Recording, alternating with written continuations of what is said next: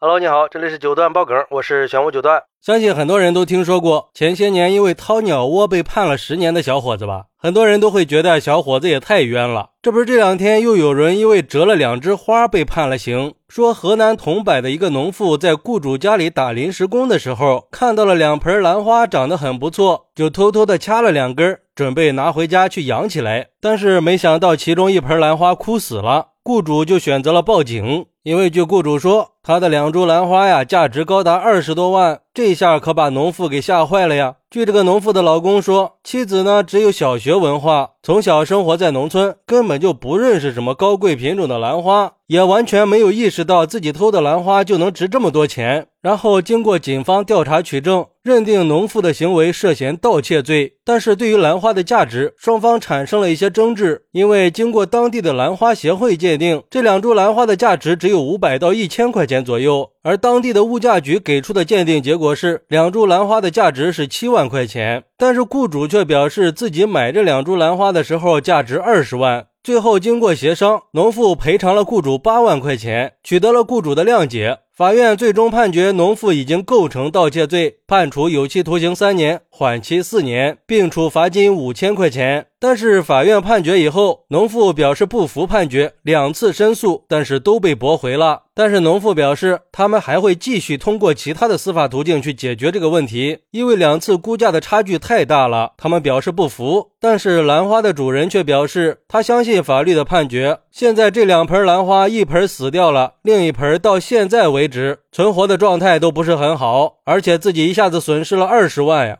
我去，这什么花呀，这么贵？而对于这个事儿，有网友就说了：“我觉得人呀，最好还是不要说谎，说一个谎就要用一万个谎去圆这个谎啊。”这个农妇的老公觉得自己的老婆没文化，被判的很冤。但是没有文化就可以随便的掐别人的花了吗？毕竟人家这个花并不是放在路边的呀，是放在人家家里的，不能拿他没文化、不知道为理由。这无知者无畏，不能作为借口的。我觉得花八万块钱买个教训，他一点都不亏。最起码以后就不会手贱了，就不会贪心了。像这种人，我是不会同情的。还有网友说，请原谅我的无知。现在这个年代了，还有十万一盆的兰花吗？还有人在卖过万的兰花吗？炒作兰花的骗局不是已经被人给拆穿了吗？现在还有人在玩这种骗局？卖兰花的人有没有交税呀？增值税交了吗？个人所得税交了没有啊？真是奇了怪了，这法院判决的法官不知道兰花金融骗局吗？这都是很多年前的事了。而且这折两个枝儿，他不能算是盗窃吧？他并没有把兰花带着盆儿一块儿给拿走呀。这个顶多就是算损坏了别人的财物吧，根本就不能拿盗窃罪来定罪。最重要的一点是，应该让兰花的主人拿出相关的发票。几十万的东西不可能没有发票吧？你不能随随便便的说一个价格就让人家赔你钱吧？这兰花就像当年炒作的藏獒一样，什么价值五百万，现在还不都是个狗肉价吗？再一方面，人家既然已经认了倒霉，已经积极的赔了钱，也确实是属于无知造成的过错。再加上这个雇主并没有事前就告知这个兰花属于贵重物品，换句话说，并没有在工作之前就约法三章。从农妇的角度来考虑，他只是把这个事儿当做村里边邻居之间互相沾几根豆角、抓几把青菜的事儿，并不存在主观恶意的行为，